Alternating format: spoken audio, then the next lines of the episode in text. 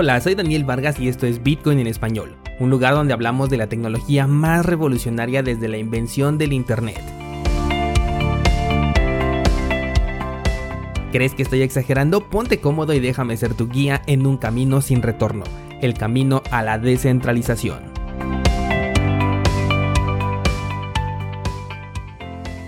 Viernes 3 de julio del 2020. Ayer tuvimos un movimiento que parecía eh, que iba a ponerse interesante allí en Bitcoin, pero hasta el momento de grabar este episodio el precio volvió a posicionarse entre la franja de los 9.000 y los 10.000 dólares por moneda, por lo tanto parece ser que otra vez vamos a tener un periodo de inactividad. No veo ningún fundamental por ahí que haya provocado este movimiento repentino, más bien creo que estamos viendo cómo trabaja la oferta y la demanda. También recordemos que en las bolsas esta fue una semana corta y que hoy es festivo para Estados Unidos por la celebración de la independencia. Así que digamos que el día de ayer fue el cierre de la bolsa de, valores. El SP500 se volvió a encontrar con la resistencia que viene desde el máximo histórico marcado y cerró en negativo. Así que hay que estar bien pendientes en de qué manera va a abrir el día lunes y con ello también vamos a ver qué tanto afecta a Bitcoin si es que continúan con esta correlación en el corto plazo que han demostrado. Pasando ya a las noticias, el día de ayer Nicolás Maduro acaba de comprobar que aquello sobre lo que no tienes control simplemente no te pertenece, y es que se le ha negado el acceso a más de 800 millones de libras esterlinas en oro propiedad del gobierno venezolano. Este eh, bloqueo se deriva de las acusaciones que fueron impuestas hacia Maduro, que van desde tratos ilegales hasta la corrupción, ya sabes, los argumentos de siempre para poder bloquear a una persona del sistema, y aquí tanto Juan Guaidó como Nicolás Maduro han querido tener acceso a este metal, pero simplemente no se les ha entregado. Justo ayer estábamos platicando eh, del oro como reserva de valor contra el Bitcoin. Una vez más con este ejemplo, Bitcoin sale ventajoso por ser un activo fácil de resguardar en el que tú tienes esta propiedad. Obviamente no estoy a favor de Maduro, de hecho considero que si él hubiera tenido acceso a este metal, simplemente lo hubiera malgastado, pero solamente estamos comparando aquí a las dos más grandes reservas del valor de momento, comparación de la cual Bitcoin sale como ganador. Pasando a la siguiente nota, la BIS, que es el Banco de Pagos Internacionales, dijo a través de su jefe de investigación que los gobiernos deberían de ya estarse planteando el crear su propia moneda nacional, su propio Bitcoin. Esto principalmente como respuesta a la pandemia que aún nos mantiene en cuarentena porque es uno de los mejores métodos para poder compartirla en términos de intercambio de dinero y además estaría acercando más a los usuarios finales que somos nosotros con los bancos centrales, otorgando así un mayor grado de confianza. En realidad nunca he sentido esta necesidad de estar más cerca del Banco Central, pero bueno, esta es la, la opinión de esta persona. Seguimos viendo cómo este argumento de crear una divisa nacional digital eh, por cada país continúa estando en los titulares cada determinado tiempo y creo que esto solamente nos está preparando el terreno para la inevitable llegada de esta era digital. La diferencia ahora es que eh, se está hablando ya de dos tokens, no nada más de una moneda digital por país, sino de dos, uno para pagos entre instituciones y uno para la comunidad en general. ¿Te acuerdas que hace poco estábamos platicando sobre las ventajas que podría ofrecer blockchain a las instituciones bancarias? Recuerdo en esa ocasión haberte dicho que solamente podía tener algo de sentido utilizar blockchain si estos pagos se realizaban únicamente entre instituciones, porque si ya incluimos a la población en general, ya la blockchain sería ineficiente para las transacciones que necesitaríamos realizar día con día y la velocidad que se requiere para los micropagos. Pues esta declaración podría estar tomando ese camino que comentamos, un token que pueda estar basado en la cadena de bloques para únicamente actores entre comillas de confianza que son las instituciones y un cambio de nombre a las monedas digitales que nosotros ya manejamos, utilizando los mismos servicios que ya tenemos de tarjeta de débito para usuarios finales. Esto podría, no, más bien esto provocaría sin duda que en un determinado tiempo el token que está destinado al usuario final se va a devaluar como suele hacerse sin que esto perjudicara realmente al token bancario, porque este podría tener unos términos y condiciones completamente distintos, como por ejemplo ser de emisión limitada, con la idea de que tengan una reserva de valor interna a la que únicamente puede tener acceso el grupo institucional, mientras que el usuario final, o sea nosotros, nos vamos a mover con el juguete de impresión infinita que se nos asigne. Finalmente tienen ellos la capacidad de crear la moneda que quieran, ponerle el precio que quieran y restringirlo a quien ellos quieran, porque es dinero inventado.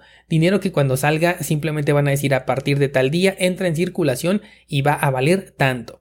No había considerado este punto y hacía a un primer análisis superficial no me suena tan descabellado. Podrían inflar cuanto quieran el token bancario mientras imprimen a diestra y siniestra el dinero del pueblo.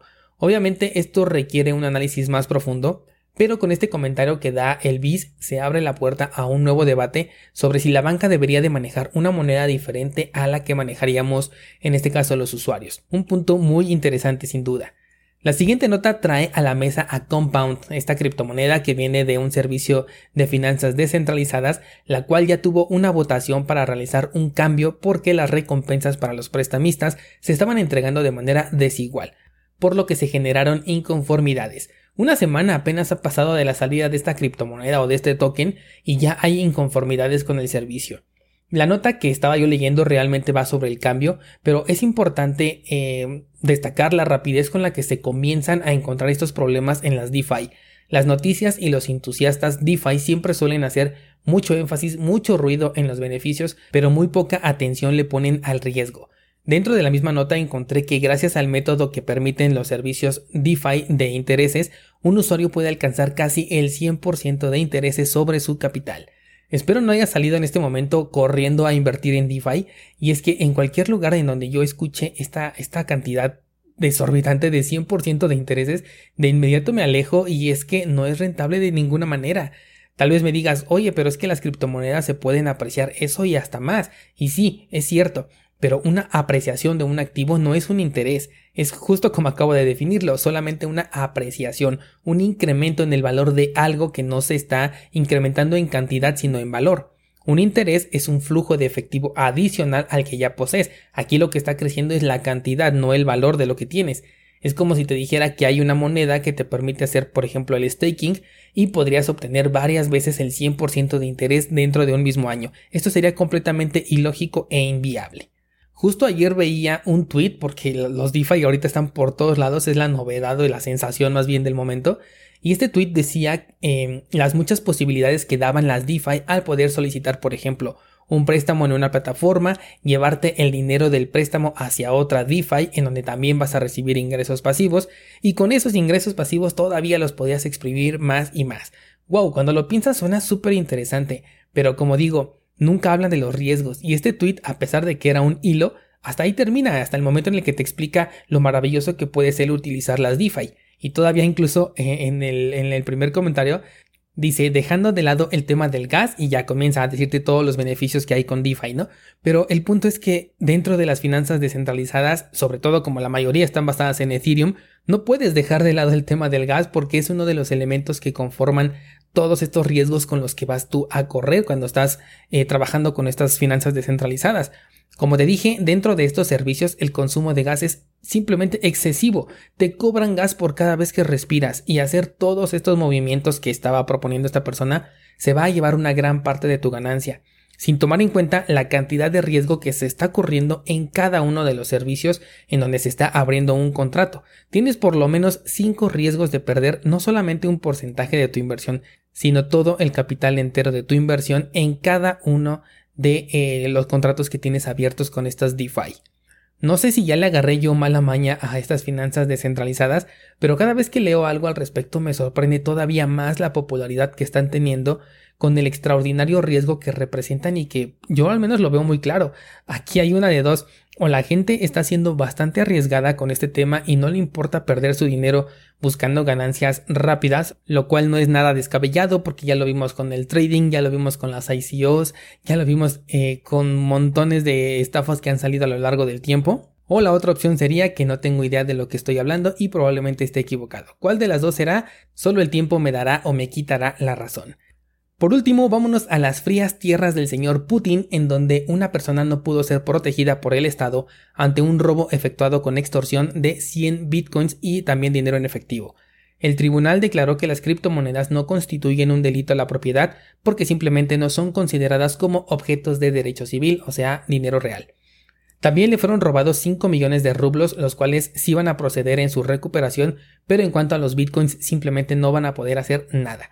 Un lamentable caso en el que la violencia y la extorsión son utilizados para arrebatar propiedad. ¿Qué medidas podemos tomar contra este tipo de ataques? Muchas veces hablamos de que tenemos el control de nuestro dinero, presumimos de ello, y hasta jugamos diciendo que un gran poder conlleva una enorme responsabilidad y aquí el caso que lo está comprobando porque tú eres el dueño y como eres el dueño no puedes tan fácilmente ir a reclamarle al Estado para que te proteja de algo sobre lo que tú reclamaste el control, ¿estás de acuerdo? Bueno, te decía sobre las medidas de seguridad. La primera de ellas que puedes hacer es deslindar tu actividad cripto de tus datos personales. Evidentemente, al pedir esa cantidad en bitcoins es porque este objetivo ya estaba en la mira. Se sabía perfectamente que esta persona era poseedor de bitcoins, de esa cantidad de hecho de bitcoins o incluso hasta más. O sea que este no fue un ataque al azar. Eh, por eso siempre te he recomendado que no tengas criptomonedas en exchanges centralizados o que no los utilices como wallets. Y también hay que aprovechar los servicios de protocolo que nos permiten recuperar la privacidad con la que podemos utilizar a Bitcoin. Otra forma de incrementar nuestra seguridad es utilizar una cartera multifirma la cual no te va a dejar sacar las monedas si dos o más personas no firman esa transacción. Y eh, como guiño te digo que esas dos o más personas podrían ser simplemente virtuales. Claro que ante la violencia muchas veces es mejor entregar aquello que se puede recuperar que aquello que no, pero bueno, estamos hablando simplemente de medidas de seguridad preventivas y para ello tenemos tanto el curso de seguridad Bitcoin como el curso de mixers de Bitcoin y también el curso de carteras multifirma. Todo por supuesto en cursosbitcoin.com para que tengas completo este paquete protejas y reduzcas el nivel de ataque del que podrías llegar a ser víctima. Por esta semana sería todo descentralizado. El lunes tenemos la sesión de preguntas y respuestas del mes de junio, porque otra vez me retrasé en sacarlo. Sígueme en Instagram y hazme llegar por ahí tus preguntas para poderlas responder en conjunto el día lunes. Que tengas un excelente fin de semana.